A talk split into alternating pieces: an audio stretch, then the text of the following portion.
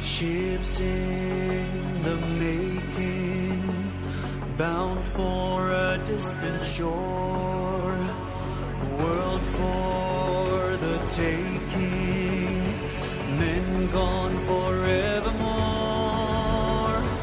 boarding and setting sail. Sexto Continente.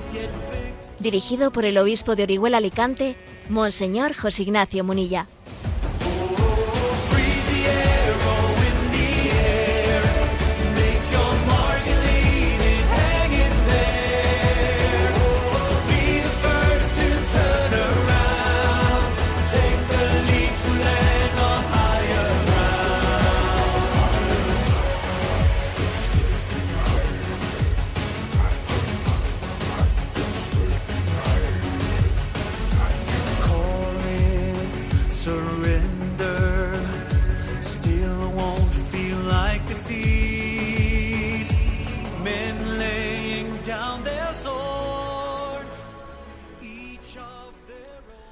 Un cordial saludo a todos los oyentes de Radio María.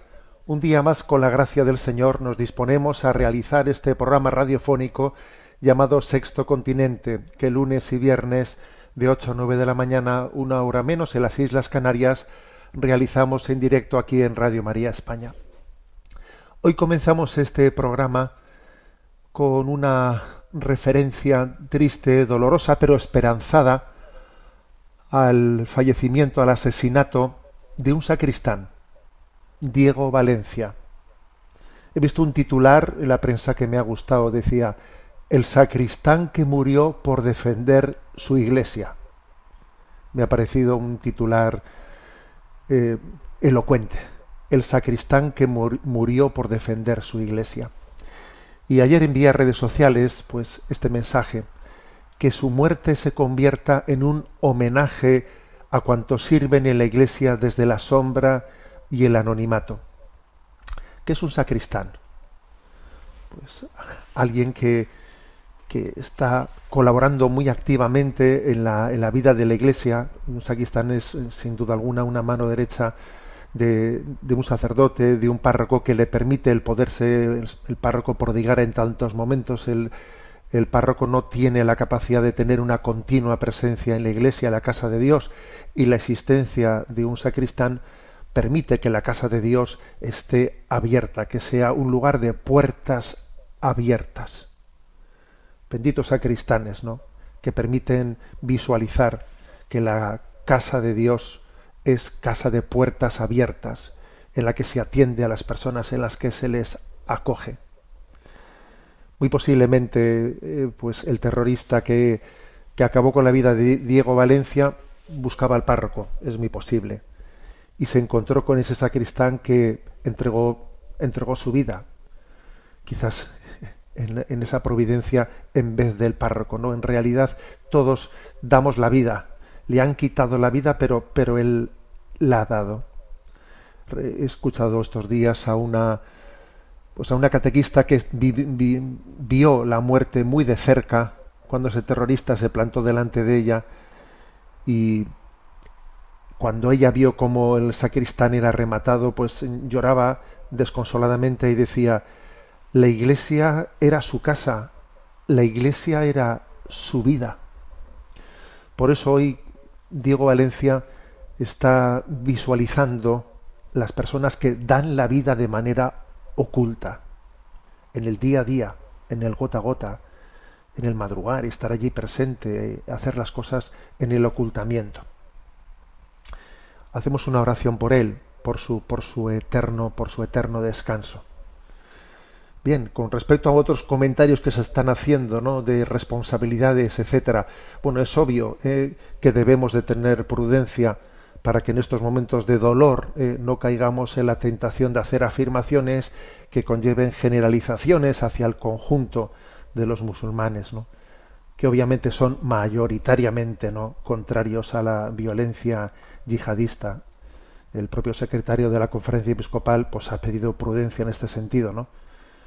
Ahora bien, ¿eh? no solo es plenamente legítimo ¿no? hacerse la pregunta, sino que es una obligación moral plantearnos de forma autocrítica qué ha fallado para que un joven eh, que tenía orden de expulsión hace siete meses, pues haya podido llegar a cometer estos atentados, ¿no? Habrá que revisar nuestros protocolos, porque eso no tiene que ver nada con ser acogedores y garantistas, sino que también tenemos que ser responsables y diligentes, ¿no? Eh, es que también hay que añadir una cosa, ¿no? Alguien dijo que todo terrorista es un psicópata con un pretexto. Eso es así. ¿eh? A veces algunos terroristas tienen pues un perfil de desequilibrio psiquiátrico pues más visible, más diagnosticado, otros más oculto, pero vamos a ser claros. Todo terrorista es un psicópata ¿eh? con, un, con un pretexto, ¿no? Y por lo tanto creo que también ¿no? tenemos que tener conciencia conciencia de ello, ¿no? La gran responsabilidad que tenemos de, de, velar, ¿eh? de velar por la protección de la vida de los más débiles y la gran responsabilidad que tenemos de ser capaz de abordar en sus debidos parámetros, ¿no? Pues el, el reto del yihadismo islámico. Nos centramos en la oración por este sacristán Diego Valencia. Dale, Señor, el descanso eterno, que brille para él la luz eterna su alma y las almas de todos los fieles difuntos, por la misericordia de Dios, descansen en paz. Da también, Señor, el consuelo a su familia. Sexto Continente es un programa que tiene interacción con los que sois usuarios de redes sociales en Instagram y en Twitter a través de la cuenta arroba obispo munilla en Facebook a través del muro que lleva mi nombre personal de José Ignacio Munilla y los programas anteriores de Sexto Continente están a vuestra disposición tanto en el podcast de Radio María como en el canal de Spotify que tiene el nombre de Sexto Continente, como el canal de iVox que tiene el nombre de Sexto Continente y en la página web multimedia www.enticonfio.org pues allí tenéis a vuestra disposición también eh, en el apartado de Sexto Continente estos programas. Bueno, vamos adelante en la andadura de este Sexto Continente. Y vamos a hacer un poco, vamos a seguir el hilo del comentario de, de lo que se inició con esa polémica en la autonomía de Castilla y León, a propósito de esa iniciativa que se, se, hizo pública en la que se iba a introducir un protocolo, un protocolo en la, en la aplicación de la ley de aborto. Eh, no hace falta que vuelva a, recorrer, a recordar todo lo que allí ocurrió, como pues hubo una iniciativa que pues era sensata, ¿no? Una iniciativa de dar alternativas, ¿no? A las madres que, eh, que estaban a la, a la mujer embarazada, madre, por lo tanto ya, ¿eh? porque no es que uno sea madre el momento en que el niño nazca, es madre desde el momento en que está embarazada. Darles una alternativa para, para poder eh, libremente decidir dejar de abortar, ¿no? Salirse de ese camino de muerte.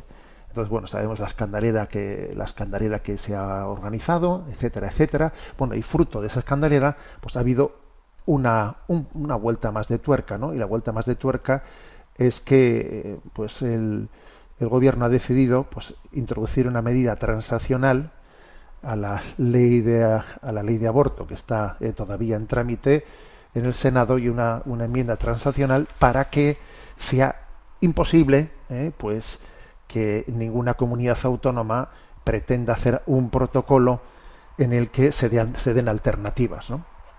Entonces se ha introducido el siguiente párrafo. ¿eh?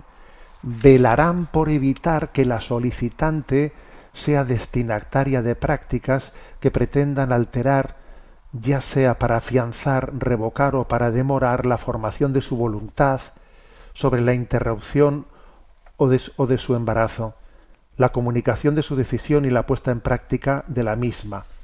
Fijémonos bien, ¿no? Se ha introducido este párrafo para decir, a ver, eh, se velará para evitar que la solicitante sea destinataria de prácticas que pretendan incidir en la formación de su voluntad. O sea, mm, no se puede, no se puede ayudar a que alguien se forme un criterio. ¿eh? No, no existe más criterio que matar, matar, matar. ¿eh? Sea, se introduce ¿no? esta enmienda después de, después de esa eh, de ese- de esa polémica para que eh, ninguna comunidad autónoma no, no- no pueda ni siquiera en el protocolo no dar alternativas de ningún de ningún tipo ¿no? bueno en el contexto de esta polémica ha sucedido algo algo que quiero comentar y es que bueno pues el portavoz del, del grupo parlamentario socialista hizo una intervención en el Congreso de los Diputados en el que dijo una expresión que quiero que escuchéis en, en directo. ¿eh? La voy a poner, es dura, es desagradable, pero creo que tenemos que escucharla para ser conscientes de cómo, ¿eh? de cómo está nuestra crisis actual, ¿no? Y cómo son y, los, y los aplausos que posteriormente vais a escuchar, pues están hechos pues, por los parlamentarios de su, de su partido. Lo escuchamos.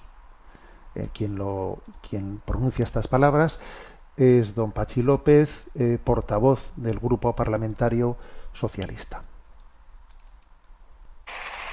y vamos a ver si se enteran de una vez. No hay ni gobierno, ni Estado, ni Dios que pueda decidir sobre el cuerpo y la vida de las mujeres. Solo ellas, porque cada una es soberana de sí misma. Y no Estas son las palabras, ¿no? que como veis, eh, pues la verdad es que son suenan verdaderamente desafiantes, ¿no? Bueno, yo mandé a redes sociales ese día un comentario, ¿eh? Un comentario que decía, ¿no? Estas palabras me recuerdan la frase pronunciada en la botadura del Titanic. A este barco no le, no le hunde ni Dios, ¿no? A este barco no lo hunde ni Dios. Recuerdo que nuestros padres, eh, siendo nosotros jovencitos, pues nos comentaban eh, aquello, aquello que sucedió en la, en la botadura del Titanic cuando pues una, una cultura que se creía muy segura de sí misma, ¿no? Era, se sentía como so- de una manera soberbia, muy, muy satisfecha, ¿no? De sus propias capacidades de, de haber hecho una obra de ingenie- ingeniería construyendo aquel barco que era, pues, eh, la admiración eh, de, de- todos, de, de todos los pueblos, ¿no? Y bueno, el, el hecho de que se produjese, ¿no? Se pronunciase esa frase soberbia, blasfema, desafiante, a este barco no lo, no lo hunde ni Dios en el día de su botadura y ese mismo día, en ese mismo mm, viaje, ¿no? En ese mismo viaje de inauguración de ese, de ese barco, ese transatlántico, se hundiese, pues la verdad es que pasó a ser casi una frase emblemática de lo que es la soberbia humana. Por eso estas palabras me han recordado, ¿no? Aquellas del a este barco no le, no le hunde ni Dios, ¿no? Cuando el portavoz socialista dice no hay ni gobierno, ni Estado, ni Dios que pueda decidir sobre el cuerpo y la vida y la vida de las mujeres. Por otra parte, también yo comentaba en el mensaje enviado a redes, ¿no? Para no chocarse con el iceberg, como le pasó al Titanic, ¿no? Conviene abrir los ojos y la mente para percatarse de que un hijo está en el seno materno, pero no es su cuerpo. La frase de que esa de que para decidir sobre su cuerpo, no, no, no es su cuerpo, es su hijo. Me explico, son dos cosas. ¿eh? Esto no es mi cuerpo, esto es mi hijo. Hacer esa distinción es tan difícil, ¿no? Es tan difícil. Pero además vamos a añadir una, una cosa ¿no? a, este, a este comentario, y es que en estos momentos en los que los políticos tienen que confrontarse muchas veces con sus propias palabras gracias a la hemeroteca. En un tiempo no existía la hemeroteca, pero hoy en día existe la, la hemeroteca, y claro, y nos recuerdan las declaraciones que hicimos, ¿no? Pues por ejemplo, hoy en día pues escuchamos con frecuencia la hemeroteca de que cuando pues un político dijo, no, no sé cómo se lo voy a decir a usted, nosotros no pactaremos nunca con este y con el otro. Se lo tengo que repetir cinco veces. No pactaremos nunca. Sí, y usted ya ha pactado. Sí, entonces existe una hemeroteca en la que te recuerda lo que te dijiste, ¿no? Bueno, pues eh, también, también eh, existe una hemeroteca delante de Dios. ¿eh? Y también a los políticos les llegará el momento de confrontarse con sus propias palabras cuando se pongan en presencia de Dios. Hay un proverbio árabe que nos recuerda que los hombres somos dueños de nuestros silencios y esclavos de nuestras palabras. ¿eh? Bueno, es interesante ese refrán, ¿eh? aunque también se puede pecar por permanecer en silencio, ¿eh? Pero bueno, sin embargo, el, refrán somos dueños de nuestros silencios y esclavos de nuestras palabras, obviamente sí es un refrán que, que, que, da, mucha luz, ¿no? Eh, todavía yo creo que tiene más luz, infinitamente más luz, un versículo del Evangelio que pocas veces solemos mentar. Es Mateo 12:36, que dice, en verdad os digo, que el hombre dará cuenta en el día del juicio de cualquier palabra inconsiderada que haya dicho. Eso es Mateo 12:36. ¿eh? Por lo tanto, también existe una, una hemeroteca en ese presentarnos delante de Dios, porque obviamente no esta expresión eh, pues no es en absoluto no mm, aceptable. Supone obviamente pues una, una desconsideración, un abusar del, nombre de Dios de forma grave mostrando una falta de respeto no solo a Dios, sino, sino al conjunto de los creyentes. ¿no? Especialmente torpe me parece la referencia a la soberanía, ¿eh? a la soberanía mmm, de la mujer, o de proclamar la soberanía del hombre o de la mujer frente a Dios, ¿no? Somos soberanos frente a Dios, tal y como en esas, en esas declaraciones se hace, ¿no? Bueno, eso me recuerda también pues lo que lo que se ha implementado con la ley de aborto, perdón, con la ley de eutanasia y de suicidio asistido, ¿no? Yo tengo derecho, ¿no? a quitarme la vida, es como una especie de soberanía, soberanía, es curioso, ¿no? que la soberanía se quiera manifestar, ¿en qué se manifiesta mi soberanía? En mi capacidad de matar y de matarme. Menuda soberanía es esa menuda soberanía, ¿no? Bueno, creo que estas, estas expresiones tan pues penosas, ¿no? que se han escuchado en el Congreso de los Diputados son una, ¿eh? una expresión de que como cuando el hombre se revela frente a Dios, es que en realidad no queda ni hombre, no queda hombre. Negamos a Dios, nos revelamos frente a Él, ¿no? y entonces el hombre se autodestruye. Es la autodestrucción del hombre, de la criatura, ¿no? que pretende re revelarse frente, frente al Creador. ¿no? En el fondo es una reedición del pecado del pecado del Génesis. ¿no? Seréis como dioses.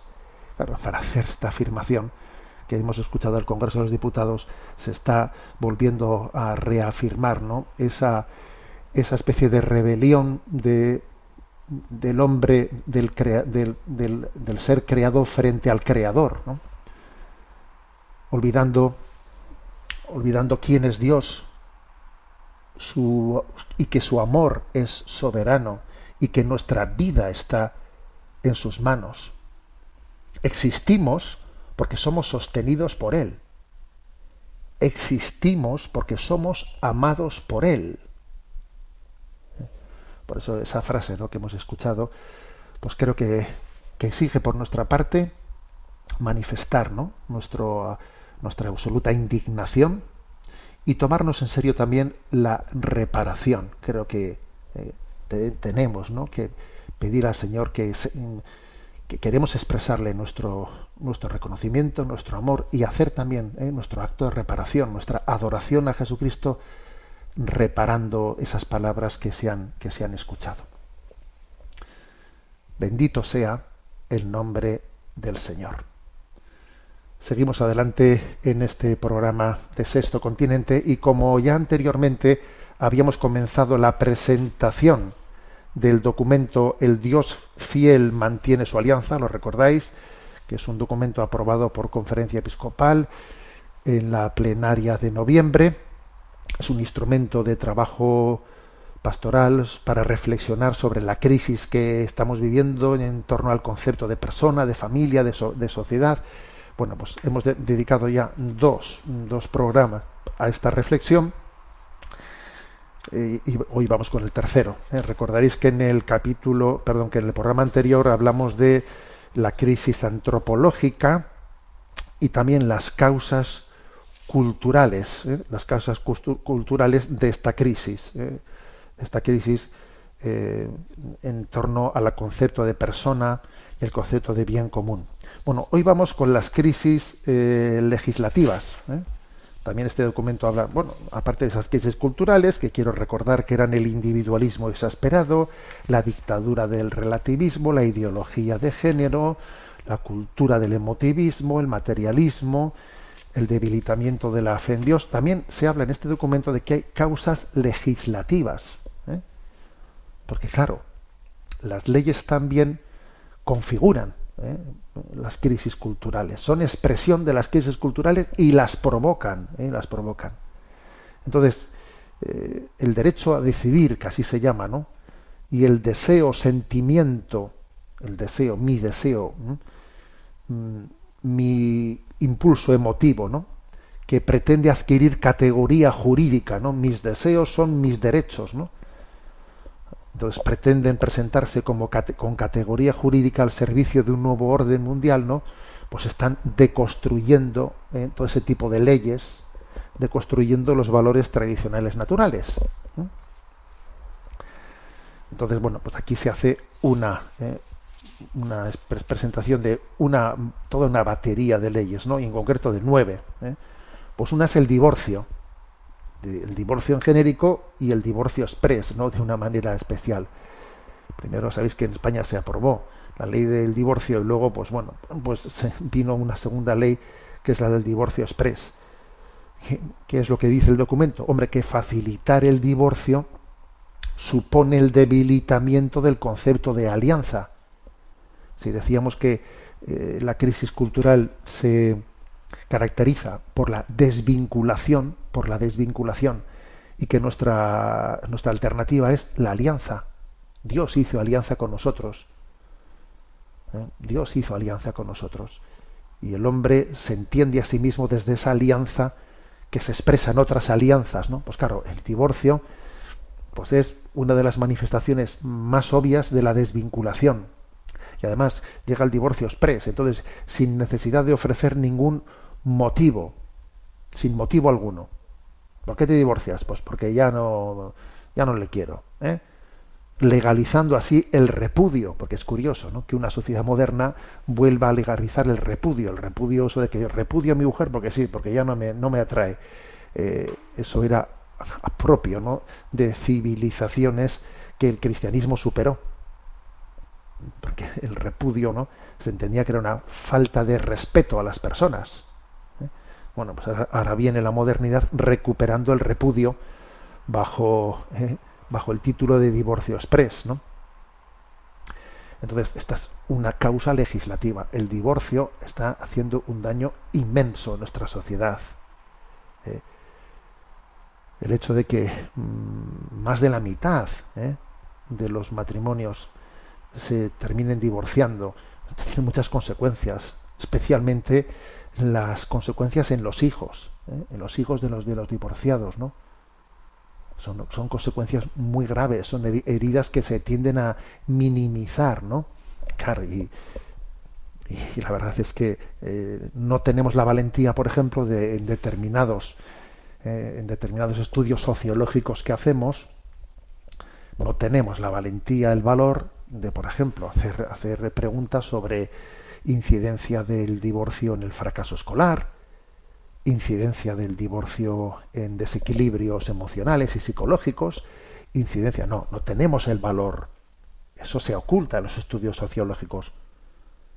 Tendríamos derecho a saberlo, ¿eh? que estamos pagando impuestos para que existan eh, pues toda una serie de, organismos eh, estadísticos. No, pero ese tipo de estadísticas se ocultan, pero obviamente son demoledoras. La incidencia del divorcio no pues en, lo que es la, la, maduración de un niño de un adolescente de un joven pues es muy fuerte muy grande. Por lo tanto no primera causa legislativa no de esta crisis el divorcio. Segunda el aborto. Ese supuesto derecho a decidir no lo cierto es que el aborto no es un derecho a elegir, sino que es el poder de prevalecer. ¿eh? El aborto es, es una, máxima expresión de egoísmo individualista. ¿eh? es una máxima expresión de egoísmo individualista. Es un tú en ti. ¿eh? ¿Os acordáis que existió una red social que ya desapareció, si no me equivoco, que era el 20? El 20. Bueno, pues es un tú en ti. No, no eres tú. Es un tú que está en ti. Ese, ese niño que está en esa fase fetal que se está desarrollando es un ser personal, es un tú que está en ti. Claro, entonces olvidarse de eso, ¿no? Y, y decir, yo hago con mi cuerpo, llamándole cuerpo, ¿eh? a lo que es mi cuerpo, a lo que es un ser humano distinto a mí, ¿eh? pues, pues es una visión egocéntrica. Y además el colmo es que si el niño lo deseo, ¿eh? si el niño lo deseo, pues entonces es mi hijo, ¿eh? mi hijo.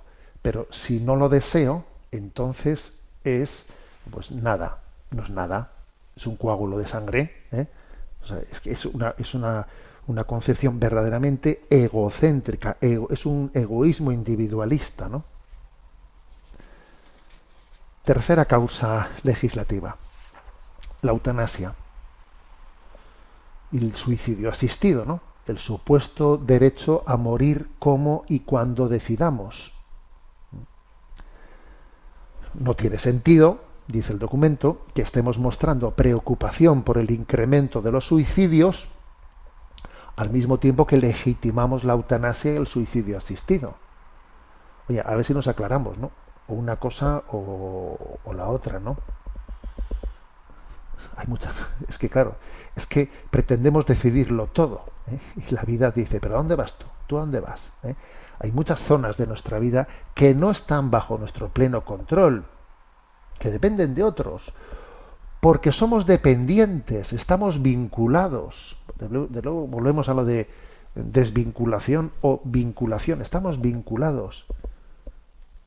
Yo soy yo, pero no soy mío. ¿eh? Me oís repetir muchas veces esta expresión de San Agustín, ¿no? La vida no es mía, no es mía. Por lo tanto, el derecho, o sea, el, el suicidio y la eutanasia no es un derecho, sino que es la expresión de la derrota de la esperanza, ¿eh? de la derrota de la esperanza. Y se presenta, ¿eh? se nos ha presentado aquí como una especie de avance, ¿no? Avance social. En cuarto lugar, cuarta iniciativa legislativa ¿no? de la desvinculación, el llamado matrimonio igualitario entre personas del mismo sexo. ¿no? La naturaleza del matrimonio regula la relación entre el varón y la mujer, que tienen la posibilidad de transmitir la vida, ¿no?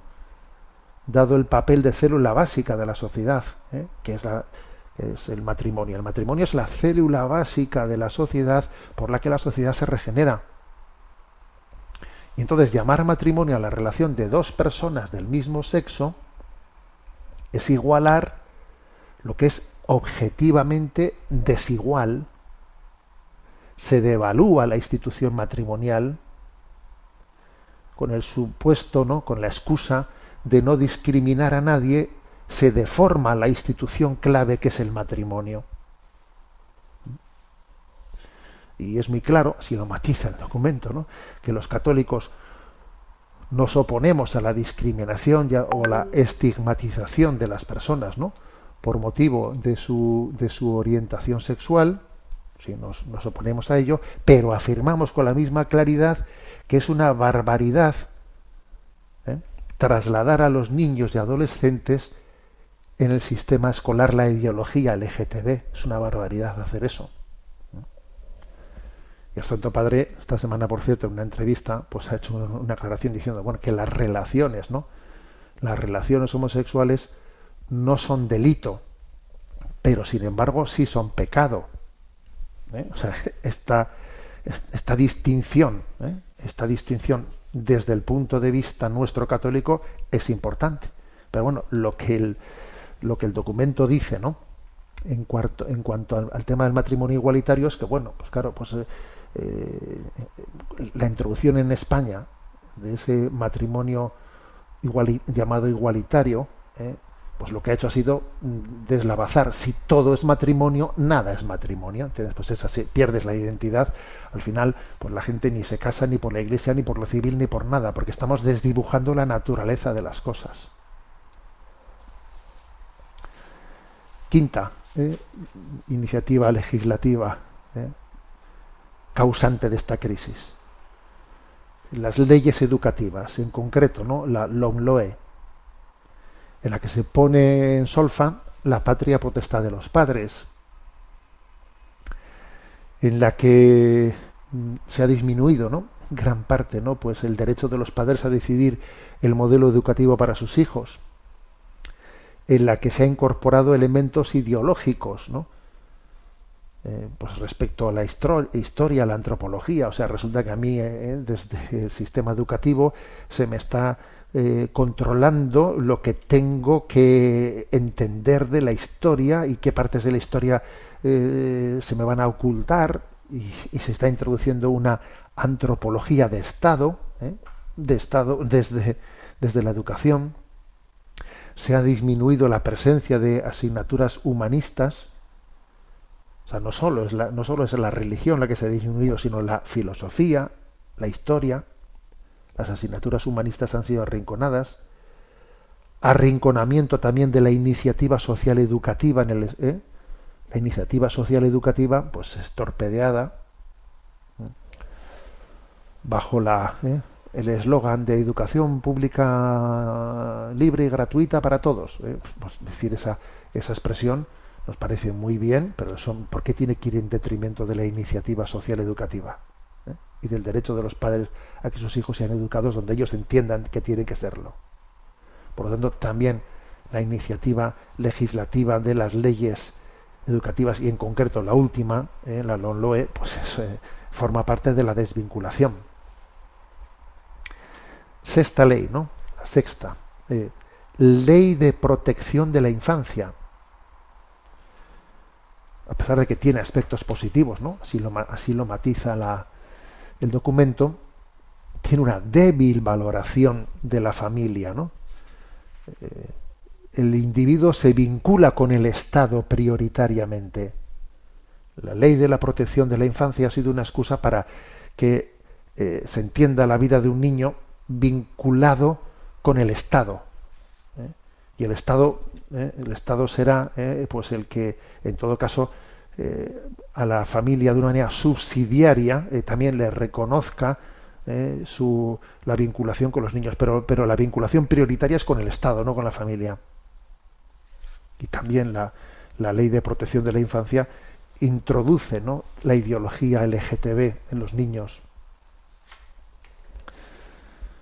Luego vino, ¿no? La, en séptimo lugar, se habla de la modificación de la ley del aborto, que es la que ahora que es la que ahora está en trámite eh, en el Senado, que introduce todavía una vuelta de tuerca más con respecto a la ley del aborto anterior, ¿no? La ley ha ido y la ley del aborto actualmente no en trámite es bueno restringe la objeción de conciencia, creando pues unos listados no de objetores sobre los que cae, cae presión, anula el tiempo de reflexión, que este es un tema muy clave, ¿eh?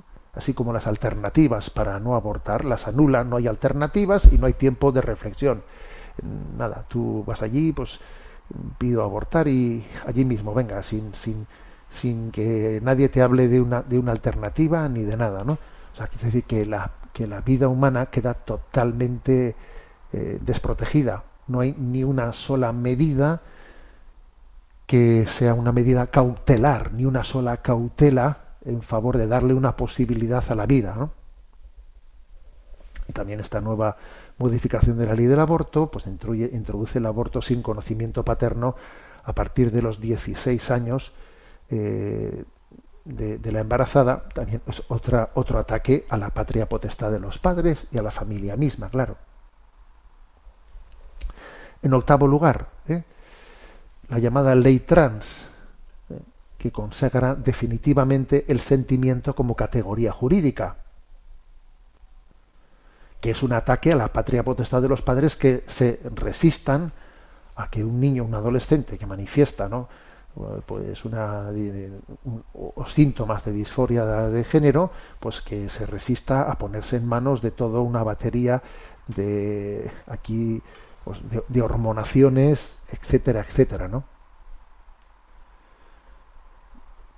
y es una exigencia a todo el mundo para que nadie para, o sea, para que todo el mundo tenga que asumir esto sin que nadie se resista no sin que nadie se resista es una auténtica ley dictatorial la ley trans que está, por otra parte, condenando al sufrimiento sin retorno a, a muchas personas. ¿no?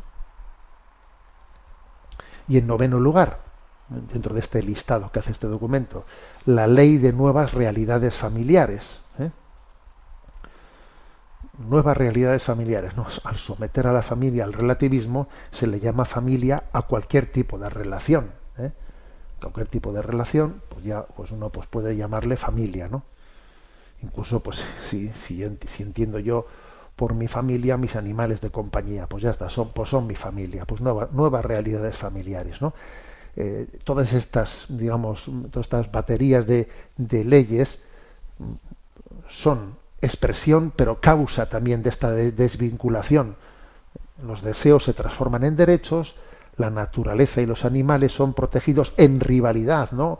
O de una manera superior a los seres humanos, y el poshumanismo se asoma en el, horizonte, hasta el punto de que el ser humano deja de ser eh, pues la joya de la creación, el centro de la creación. Ah, eso es una visión eh, eh, pues soberbia, ¿no? En la que el hombre pretende ser el centro. Bueno, pues, pues muy bien, pues ponle ponle a tu perrito como centro de la creación entonces.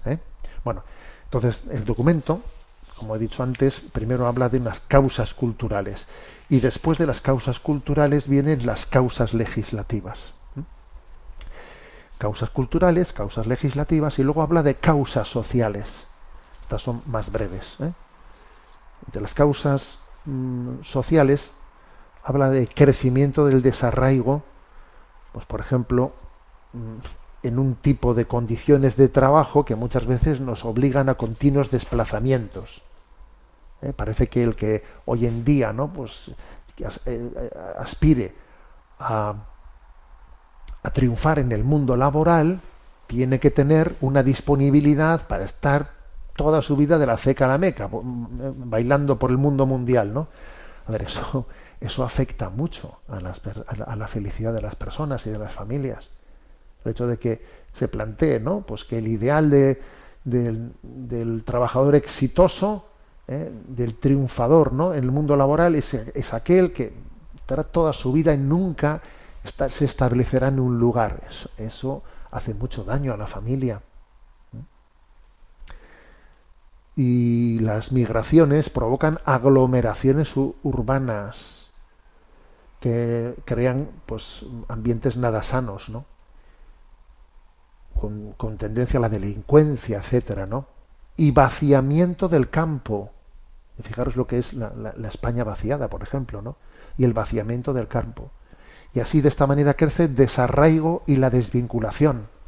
Nos desarraigamos de nuestros de nuestras culturas de origen, de nuestras tradiciones, y nos metemos en la aglomeración de una gran capital, ¿no?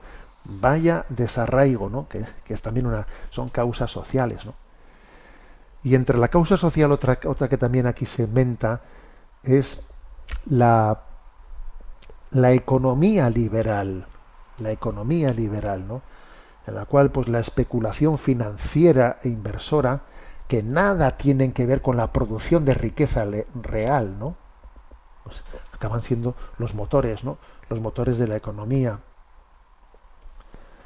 Entonces, esto además eh, supone una pisonadora en la que se arrinconan todos los obstáculos que se opongan a esa plena liberalización del mercado y a la unificación de fronteras, ¿no? Todo lo que sean eh, pues costumbres, derechos de los lugares, etcétera, pues todo eso queda eh, queda desdibujado eh, pues por una pisonadora de la globalización, de la globalización en la que en el fondo es una especulación financiera inversora la que, la que lo mueve, la que lo mueve todo, ¿no? También ese tipo de economía, ese tipo de economía eh, pues acaba obviamente formando parte de una causa también de esta crisis eh, de esta crisis ¿no? además es, es como lo intocable ¿me explico es, es, lo intocable lo que diga el Banco Mundial lo que diga tal eso es intocable entonces bueno mm, nos quedamos aquí pero antes de concluir añado una cosa y es que dice causas causas culturales, causas legislativas, causas sociales. También el documento reserva un último apartado para causas nuestras, eclesiales, que también nosotros tenemos, ¿no? Nuestra, que hacer nuestra autocrítica, obviamente. Causas eclesiales ¿eh? de esta crisis.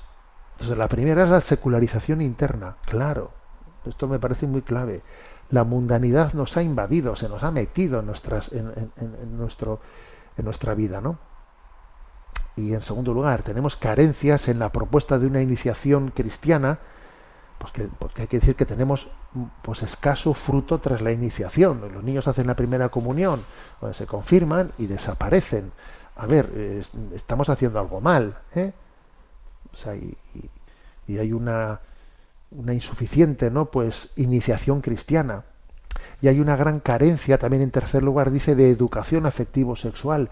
O sea tenemos que en nuestros propios colegios a ver en nuestros propios colegios en cuánto se hace una educación afectivo sexual en condiciones bien hecha en todos los tenemos que lo que está en nuestra mano lo tenemos que hacer mejor de lo que lo estamos haciendo. Sé que hay iniciativas en marcha ¿eh? o sea soy consciente de ello. Pero claro llegan a un tanto por ciento muy pequeño ¿eh? De los alumnos que están en la escuela católica, por ejemplo, ¿no? Y existe también, dice en cuarto lugar, una carencia en la propuesta de la verdad, de la bondad y de la belleza del matrimonio cristiano. Creo que el matrimonio cristiano y lo que es el noviazgo, etcétera, tiene que ser mostrado con, con mucha mayor verdad y belleza. Sé que existen también movimientos familiares que, que lo hacen, que lo hacen, pero, pero cuantitativamente son una gotita, ¿eh? son una gotita en el mar. O sea, nos falta ¿no? mostrar la belleza del matrimonio. En quinto lugar se dice carencias en la falta de acompañamiento de situaciones irregulares, incompletas. Bueno, pues hay muchas heridas en el matrimonio de personas eh, divorciadas, mm, con muchas situaciones, digamos, de heridas fuertes que tienen que ser acompañadas, tienen que ser acompañadas. O sea, el cristianismo tiene la capacidad, tiene que tener una doble capacidad, ¿no? La de afirmar la verdad moral sin titubeos ni relativismos y al mismo tiempo pues ser capaces de, de acompañar muy de cerca a quienes están en situaciones pues, pues irregulares o inmorales, pero, pero, que el Señor quiere estar cerca de ellos, ¿no? O sea, que una cosa no quita la otra. O sea, ser capaz de conjugar eh, la confesión íntegra de la verdad moral y el acompañamiento a las personas que sufren desde donde están, porque el Señor nos, nos comienza queriendo desde donde estamos y, comenzamos a caminar, ¿no? Y en sexto lugar, dice carencias eclesiales, la recuerdo, ¿no? Secularización interna, carencias en la iniciación cristiana, carencias de educación afectivo sexual, eh, cuarto lugar, de propuesta de, del matrimonio cristiano, quinta, ¿no? de falta de acompañamiento de situaciones regulares, y sexta, falta de compromiso público de los católicos, sí. O sea, es decir, los católicos están llamados ¿no? a tener una presencia en la vida pública, no, a no acomplejarse, a, a mostrar, a mostrar con fuerza que el cristianismo y la doctrina social de la Iglesia es una grandísima aportación, ¿no?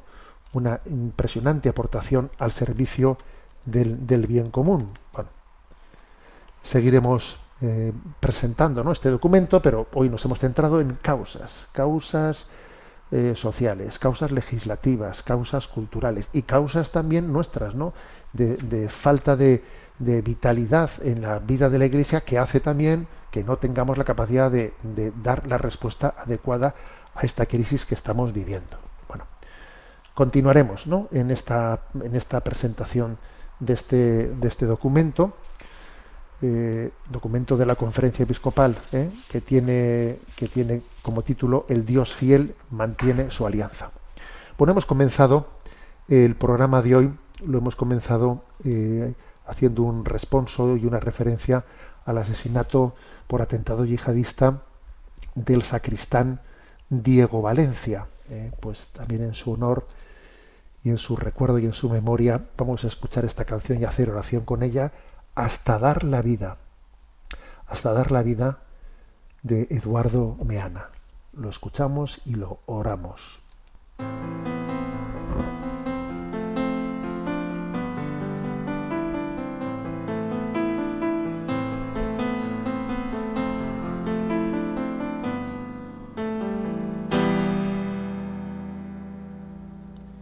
Háblame amigo, al corazón. Descansa en vos mi frente, mi vida en vos. Porque me rescataste del fatal secuestro.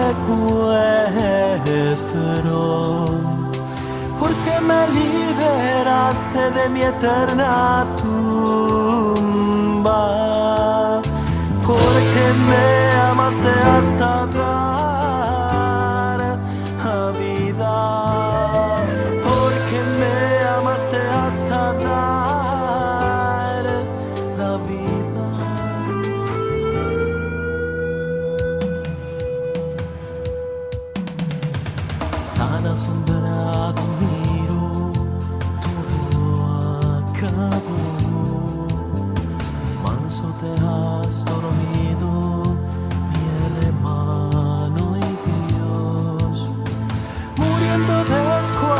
descuajaste mi árbol más sombrío. Muriendo conquistaste el centro de mí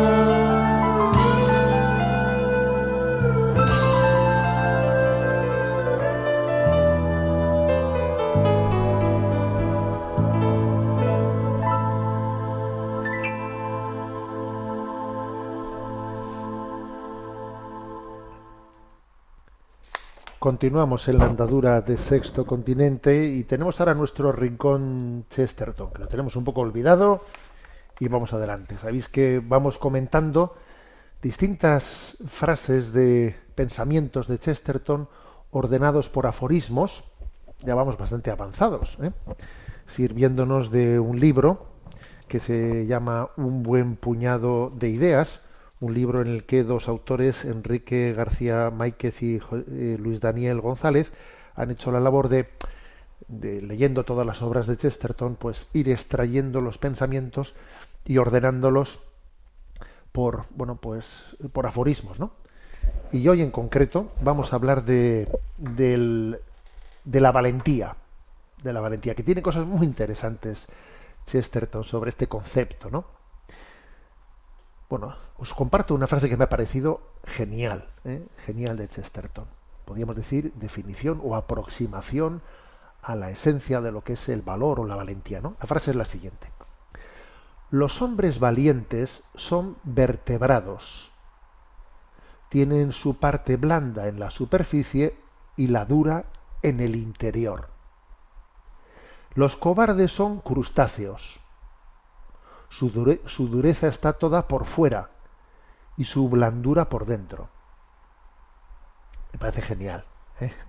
O sea, dice Chesterton, mira, los hombres valientes son vertebrados y los cobardes son crustáceos. ¿eh? Porque aquí eh, la, la fortaleza, ¿eh? hay que tenerla sobre todo interior. Interior. Tienes unos huesos, pues un esqueleto bien fuerte. La verdadera fortaleza no se manifiesta en ser un borde por fuera, ser un borde, ¿eh? alguien que pues, va de bruto. No. La verdadera fortaleza se manifiesta en que, en que alguien, uno es afable, es cariñoso, pero al mismo tiempo es interiormente fuerte. Interiormente es fuerte y no es vulnerable. Y si le dicen una tontería no se viene abajo. Por eso dice, hay que ser vertebrado. No al revés. Un crustáceo. Dice que los cobardes son crustáceos. Por fuera parecen muy duros, parece un borde, parece un no sé qué, y luego por dentro eh, está hecho, es, blandito y se viene abajo enseguida. Me parece genial esta, esta reflexión, ¿eh? La voy a volver a leer. Los hombres valientes son vertebrados. Tienen su parte blanda en la superficie y la dura en el interior. Los cobardes son crustáceos. Su dureza está por fuera y su blandura por dentro. Avanzando un poco en esta reflexión sobre qué es la valentía, dice Chesterton, no tienen razón los cínicos, no tanto porque digan que en todo héroe se esconde un cobarde, sino porque no aprecian que los cobardes puedan ser héroes. ¿Eh? Curioso. Dice, claro, ¿no? Claro que es cierto, ¿no? Pues que, que en todo héroe se esconde alguien débil, claro que es así. ¿eh? Pero lo importante es decir que todos los que somos débiles, todos los que por naturaleza tenemos miedos, miedos, estamos llamados también ¿eh? a ser valientes, a ser héroes, a dar, eh, pues a, a, dar la vida y a no asustarnos, ¿no? Entonces dice, a ver, pues es así, compaginamos nuestra condición débil con una llamada a la valentía, sed fuertes, tened valor. Por ejemplo, ese tipo de expresiones están en el Evangelio. Jesús se aparece y dice, sed fuertes, tened valor, yo he vencido la vida, o sea, ánimo, fuerza. ¿eh? Ese tipo de expresiones son conocedoras de nuestra debilidad, pero que sin embargo estamos llamados a la fortaleza. Continúa Chesterton y dice, el valor es casi una contradicción en los términos, puesto que significa un intenso anhelo de vivir resuelto en una disposición de morir. Lo que dice Jesús en el Evangelio, el que pierda su vida la salvará. Dice Chesterton, no es una fantasía mística para los santos y los héroes, sino un precepto de uso cotidiano para marinos y montañeros. O sea, aquí todo el, esa frase del Evangelio dice, el que pierda su vida la salvará. Esto es de uso cotidiano para, para todos nosotros. Es decir, tenemos un intenso anhelo de vivir, pero para eso tenemos que tener una disposición a morir. ¿eh? O sea, a morir a nosotros mismos, a morir a nuestros deseos, a nuestros caprichos. Decir, uno tiene que ser valiente para decir, para poder vivir hay que morir. Para poder dar la vida tengo que morir a mis egoísmos. A mis egoísmos. Dices, es una aparente contradicción, dice Chesterton, entre intenso anhelo de vivir y disposición a morir. Pero eso está en el Evangelio y dice él, y es que está en, en, el uso cotidiano, en el precepto de la vida. Dice, para marinos y montañeros, dice él, es que para todo el mundo. ¿eh? Bueno, podríamos continuar y Chesterton también va discerniendo las verdaderas de las falsas valentías. ¿no? Entonces, otra frase que me ha parecido genial es la siguiente. No hace falta más valor para atacar las cosas anticuadas que para enfrentarse con tu abuela. El hombre valiente de verdad es el que desafía las tiranías jóvenes, actuales de nuestro tiempo. ¿eh? Que eso es así, pues es muy típico, ¿no? Que el que va de valiente, no, porque la Edad Media, porque la Inquisición, porque no sé qué. Oye, mira, a ver, hablar ahora aquí, entiendes, de los temas del siglo, no sé qué, para eso no hay que ser muy valiente, ¿eh? Eso es como enfrentarte con tu abuela. A ver, lo que, el verdadero valiente es el que desafía las tiranías de nuestros días de nuestros días. ¿Eh? Bueno, pues como veis, ¿no? Eh, Chesterton ahí siempre poniendo, poniendo el dedo en la llaga y en, es- en este concepto de, valentía creo que nos expresa cosas muy, muy interesantes. Por cierto, estos comentarios que vamos haciendo, ¿eh? de los, comentarios a los aforismos de Chesterton, quedan todos ellos recogidos, eh, los extraemos del programa y los recogemos y en la página web en ticonfio.org eh, allí hay un apartado pues donde donde dice píldoras eh, creo que se llaman píldoras sí así es y entonces allí están recogidas pues por ejemplo la anterior era tradición y tolerancia y tiempo y ahora pues se pondremos a vuestra disposición pues la que hoy hemos puesto sobre valentía y así todos los términos de los aforismos quedan ahí publicados para quien quiera también pues acercarse a posteriori. Bueno, tenemos el tiempo cumplido. Me despido con la bendición de Dios Todopoderoso, Padre, Hijo y Espíritu Santo. Alabado sea Jesucristo.